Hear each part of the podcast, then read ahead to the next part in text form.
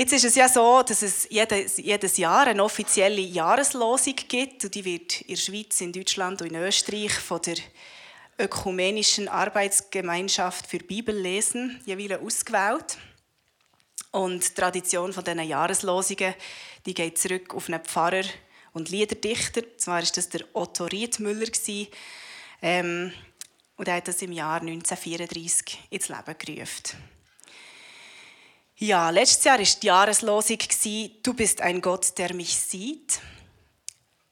Und ich weiß nicht, vielleicht hat der eine oder andere von euch die Jahreslosung von diesem Jahr auch schon gelesen.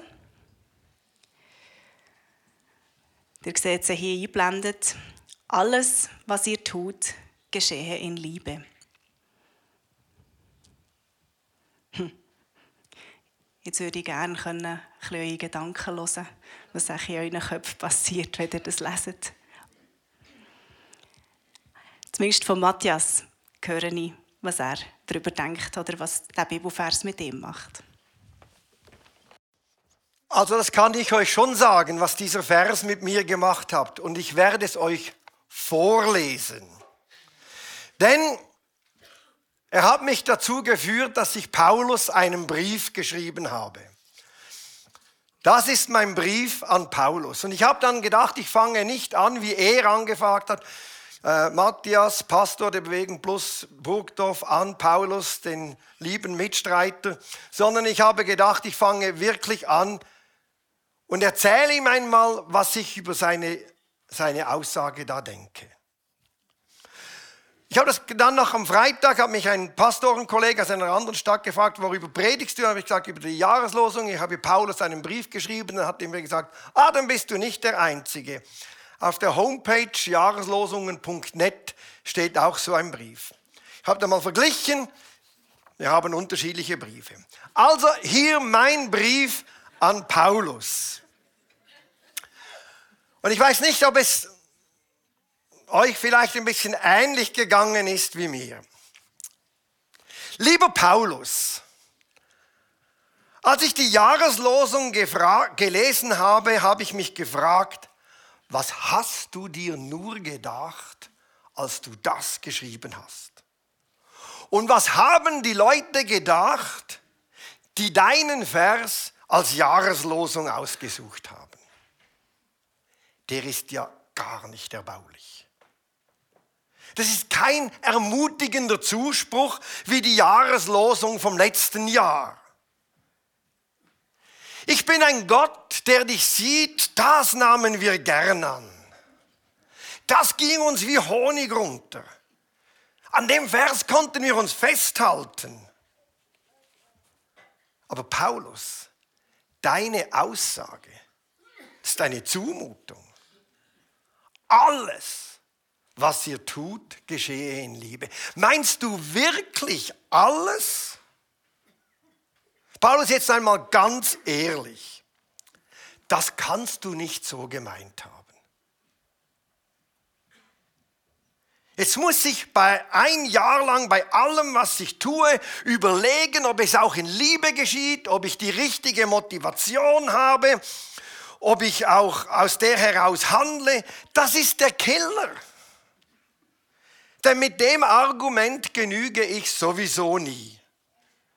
Meine Motivation könnte immer besser, reiner und vollkommener sein. Und was ich alles nur schon aus reiner Routine und Gewohnheit herausmache, ohne mir lange zu überlegen, ob es jetzt auch in Liebe geschieht. Ich kaufe auf dem Heimweg beim Migro ein, ich fülle Abstimmungsunterlagen aus, bezahle meine Steuern. Manchmal muss ich mit dem Velo einfach von A nach B fahren, weil ich dort sein muss. Ich stehe an und warte, ich wasche und ja, ich reinige auch den Siphon. All das muss jetzt auch noch in Liebe geschehen. Ich sehe mich schon, wie ich versuche, voller Freude und mit den positivsten Gefühlen meine Rechnung für die Dentalhygiene zu bezahlen. Damit, lieber Paulus, ist die Überforderung vorprogrammiert. Noch bevor das Jahr richtig begonnen hat. Ich stelle mir auch vor, wie ich voller Liebe irgendwo in einer Schlange stehe und warte, bis ich endlich auch einmal an die Reihe komme. Oder ich sehe mich liebend gern das Auto saugen, nachdem wir mit unseren Enkeln einen Ausflug gemacht haben und die da Popcorn gegessen haben. Naja, der Ausflug, der war schon lustig. Und ganz ehrlich, Paulus, mich stört das, Pop das Popcorn im Auto überhaupt nicht. Könnte ich es jetzt einfach in Liebe dort drin liegen lassen?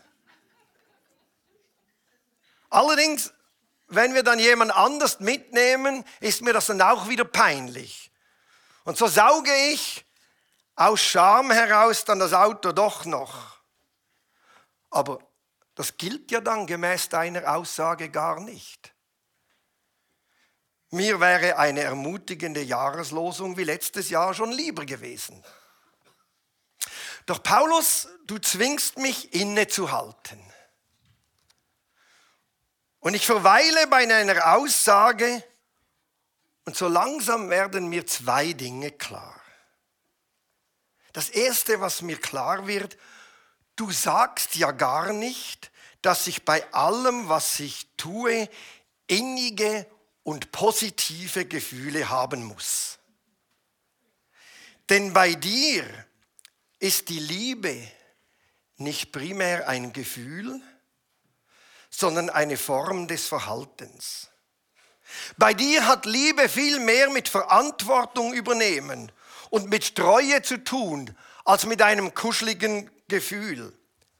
Bei dir ist Liebe ähnlicher wie dem, was Fritz Beyer letzten Sonntag gesagt hat, über die Verantwortung blieb, die Last ist abgefallen. Paulus Frage, ist es dann schon Liebe, wenn ich gewisse Dinge einfach tue, weil es meine Verantwortung ist. Bei Jesus war das ja auch so. Er ist auch nicht voller Freude und mit den positivsten Gefühlen den Weg ans Kreuz gegangen. Nein, er wäre von sich aus den Weg lieber nicht gegangen. Aber er ist ihn trotzdem gegangen. Und genau darin bestand ja seine Liebe zu uns.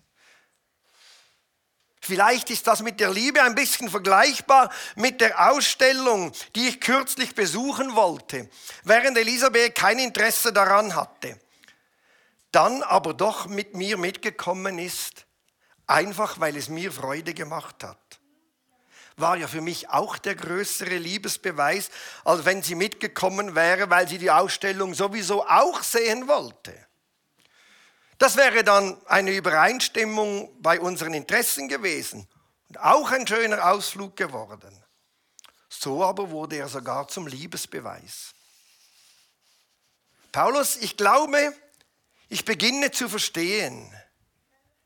Es ist nicht erst Liebe, wenn ich etwas gern und mit positiven Gefühlen tue, sondern es ist bereits Liebe, wenn ich gewisse Dinge für andere einfach tue. Das zu wissen würde übrigens vielen im Zusammenleben helfen, denn wie oft habe ich schon gehört, wie sich jemand beklagt, er macht es ja nicht freiwillig oder Sie kommt selber nie auf die Idee. Deshalb macht sie es nicht aus Liebe. Genau das Gegenteil ist ja der Fall. Indem jemand etwas mit oder für eine andere Person macht, das sie selber gar nicht unbedingt machen möchte. Vielleicht hat sie einfach kein Interesse daran. Ist das ja der größte Liebesbeweis. Es war ja für mich diese Woche auch kein Liebesbeweis meinerseits, als ich voller Freude und Dankbarkeit die Einladung an ein Jazzkonzert angenommen habe. Im Gegenteil, ich fand es als Ausdruck der Wertschätzung jener Person mir gegenüber, mich einzuladen. Meinerseits war es einfach eine Riesenfreude.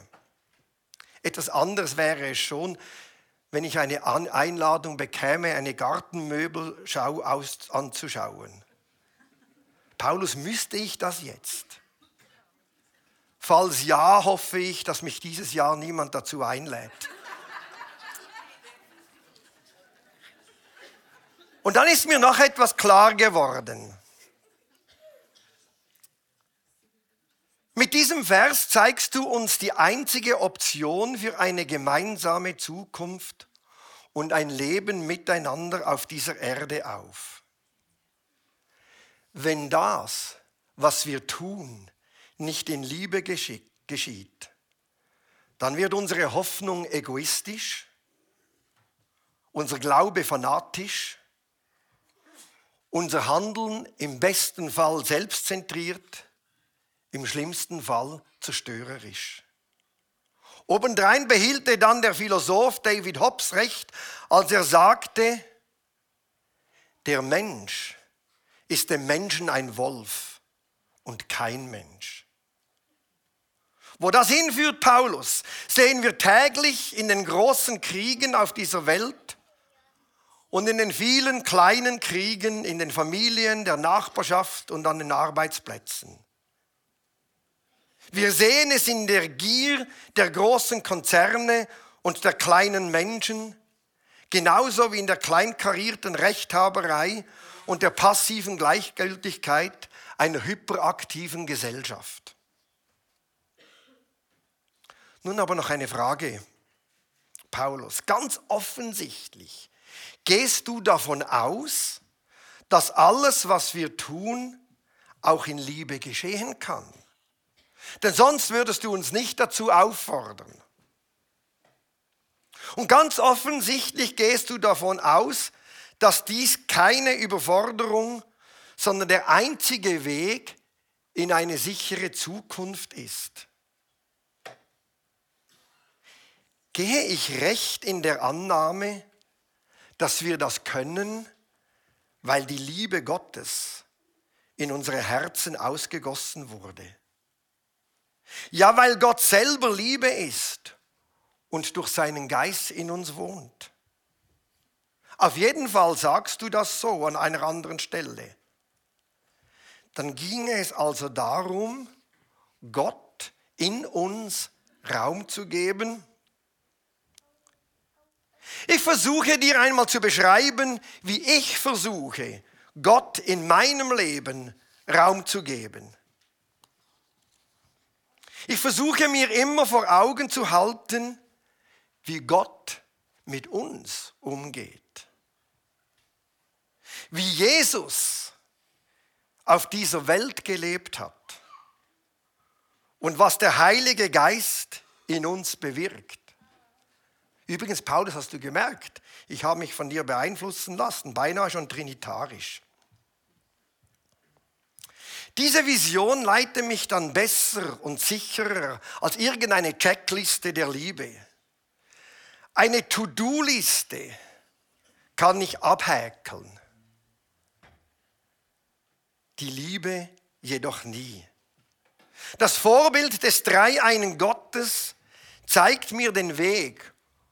Und ganz ehrlich, Paulus, ich habe ihn noch immer gefunden, wenn ich Gott vor Augen hatte und mir überlegt habe, wie er mit uns umgeht und was er in uns wirkt. Weil die Liebe keine To-Do-Liste ist, hast du wohl geschrieben, bleibt niemand etwas schuldig, außer der Schuld, die ihr niemals abtragen könnt, der Liebe, die ihr einander erweisen sollt. Wer den Mitmenschen liebt, hat alles getan, was das Gesetz fordert. Lieber Paulus, nun freue ich mich doch noch sehr über diesen Vers, auch dass er die Jahreslosung geworden ist. Denn er hat das Potenzial für mehr Himmel auf Erden, für mehr Gerechtigkeit, mehr Versöhnung und mehr Freiheit. Liebe Grüße, Matthias. PS. Ich hoffe bloß, es geschah in Liebe, als ich dir diesen Brief geschrieben habe, denn sonst wäre, denn sonst wäre er ja nichts wert. PSS. Lieber Paulus, mir ist noch aufgefallen, dass du bei deiner Zusammenfassung des Gesetzes, anders als Jesus, die Aufforderung, Gott zu lieben, weggelassen hast. Das finde ich ganz schön frech und mutig von dir. Das ist meine Reaktion auf eine anfängliche totale Überforderung. Mit diesem Vers in die Jahres, ins Jahr zu gehen und ich merke, wie viel Reichtum da drin steckt, wie viel unglaubliche Kraft für mehr Himmel auf Erden. Wir feiern jetzt dann miteinander Abendmahl. Und genau das können wir ja, weil Jesus den Weg auch aus Liebe zu uns gegangen ist, auch wenn er sich dabei nicht gefühlt, gut gefühlt hat. Ich lese euch einen kurzen Abschnitt, nachdem er das Abendmahl gegessen hatte, ging er mit seinen Jüngern in den Garten Gethsemane. Und dann heißt es, Jesus ging wie gewohnt zum Ölberg und seine Jünger folgten ihm. Einen Steinwurf von ihnen entfernt, kniete er nieder und betete. Vater, wenn es dein Wille ist, dann erspare es mir, diesen Kelch trinken zu müssen. Aber dein Wille soll geschehen, nicht der meine. Wir singen jetzt dann miteinander ein Lied und ihr seid eingeladen, nach vorne zu kommen, Brot und Saft zu holen. Ihr könnt das mit an den Platz nehmen. Und nachher, nach dem Lied, wird Elisabeth mit uns noch die Einsetzungsworte lesen und wir nehmen das Abendmahl miteinander gemeinsam. Es geschah in Liebe, ohne positive Gefühle von Jesus aber es hat uns buchstäblich eine Zukunft eröffnet. Mit Gott und miteinander. Und während ihr ansteht, könnt ihr euch vielleicht überlegen, was würde ich Paulus schreiben auf diese Jahreslosung hin. Zum Beispiel könntet ihr schreiben, lieber Paulus, wenn es vor allem darauf ankommt, dass ich meine Verantwortung übernehme, dann habe ich ja 2023 tatsächlich mehr aus Liebe getan, als ich vielleicht gedacht habe. Dann könnte ich mal überlegen, wo habe ich überhaupt Verantwortung wahrgenommen, wenn auch nicht immer nur mit den wärmsten Gefühlen. Oder man kann sich überlegen, lieber Paulus, wie könnte es mir helfen, vor Augen zu haben, was Jesus getan hat, damit ich dieses oder jenes eben doch tue im kommenden Jahr und aus Liebe heraus handle. Nehmt euch Zeit, während wir das Lied singen und ihr ansteht, mal diesen Gedanken nachzuhängen und euch zu überlegen, was ihr, Paulus, schreiben würdet.